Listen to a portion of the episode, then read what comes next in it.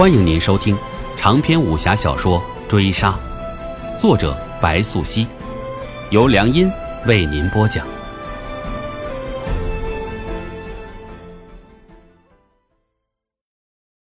第七十八回，老三为郎君费心了，而一介飘萍，江湖随波逐流，暂且安身当下，也不知何时会被惊涛沉浮。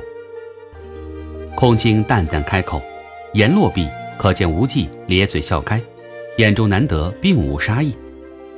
若说身似飘萍任浮沉，眼前谁又不是呢？你且安心，这里。没人会杀你，你同池月相安无事，那是最好。灵叶见得开口之后，又道：“冬夜霜寒雪冷，你早些安歇吧。”这一话落，空青委身告退。须臾，可闻无忌开口言道：“此女倒是有趣，若年轻个三五载，我倒不介意收入手中。这番美貌娘子。”不想，到你眼中却还挑剔起来。怪不得寻遍平康坊，也未曾让咱们定远将军心有所属了。灵叶玩笑，面有揶揄，可见鬼氏已开怀笑出声。翌日小雪，将军府外一人携菊登门，寓意送吉。此人虽貌不惊人，但龙骧虎步，干青的长衫在他步履之下簌簌有声。一张干净的脸，可惜半只眼窝塌陷，至于独眼可见。童幽登门灵业府上之时，已近正午。冬至过后，他随王忠嗣回京述职，同灵业再别重逢。这场拜见因灵业六礼仪式一拖再拖，不过几日，他便要启程回营，怕是再难相见。拜帖送在灵业手上，他方才想起。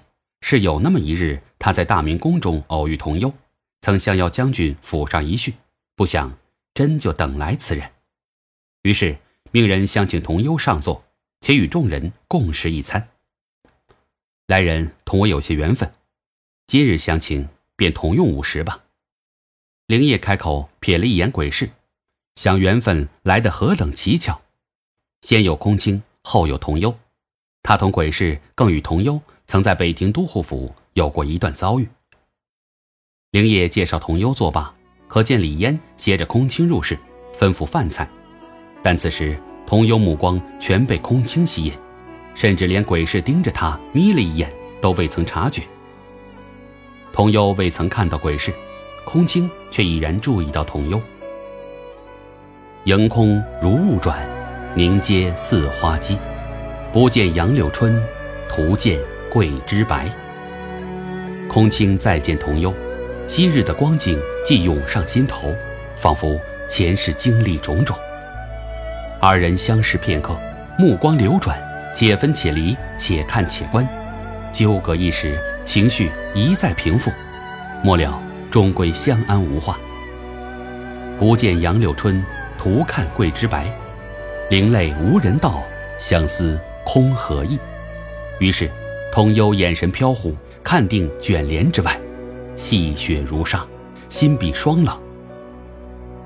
时值天宝四年，因杨太真册封为贵妃，剑南节度使张筹坚琼已任用杨昭，意欲反制宰相李林甫，保其禄位，遂以杨昭入京，常出入禁中，攀交权贵，善于奉迎，产于李林甫，深得帝宠。同年，双李相争。李世之落败李林甫，其有裴宽被贬睢阳太守，知交伪奸以明升暗贬，被剥实权，罢诸史之职，升任刑部尚书，由御史中丞杨慎金取而代之。杨慎金虽同灵业私交甚笃，但与李林甫亲疏有度，朝堂之上常持中立之姿，又以李林甫亲交王弘对其不满，李林甫私下亦曾示之灵业。引以为憾。此年间，因李世之为地疏远，李林甫左右有灵业身在禁中为其目。罗西氏把持御史台视为耳，京兆府吉温作其鼻。李林甫此人已在朝堂行独揽大权之事，凭其口腹蜜饯，排斥异己，重用安禄山等胡将，闭塞言路，腐败无阻，使之纲纪紊乱。天宝五载正月，皇甫为明奉帝君之诏回朝献捷。皇甫为明此人同李世之、韦坚、裴宽一众相交已久，借此时机进言帝君，劝谏罢黜李林甫宰相一职。李林甫闻之，怒火冲天，连夜急召灵业等人入室，商讨对应之法。半月之后，元宵夜至，兴庆宫内，金吾及四军士兵列明阵仗，盛列旗帜，皆披黄金甲，衣短袖袍，太长陈露，是为元宵盛宴。长安灯会三日休假，侍女可放夜在外。灵业准李嫣归家，同东光公主一聚，自个儿相约杨慎金。夜游长安城，不知定远将军近日为何不在京中啊？杨慎金闲话问起无忌，便见灵业淡淡笑看。他同恩师归去故里，想必现今亦在钱塘夜饮美酒。哦，那真是遗憾，不知何年何月能再聚一番，同饮同乐呀。杨慎金话罢。见远处来人有些面熟，停住稽首，有礼道：“朝恒兄。”杨御史、李将军。朝恒闻声随即回礼，虚抬手介绍道：“小友朝义，伊莎。”见过。灵业同伊莎一战之后，两人再次相见，不想竟是此时此地，随即相视一笑，五人结伴同游长安。朝义兄。莫非同朝恒兄一般，乃东瀛人士？灵业明知故问。朝恒、朝义乃扶桑遣唐使。朝恒本名阿倍仲马吕，进士及第，有左散骑常侍兼安南都护之职。朝义精通东瀛刀法，为太子侍卫，常出入东宫。不错，鄙人略通武艺，有幸于晋中见过几次将军，早闻将军武艺精湛。若能得将军指教一番，乃鄙人之幸。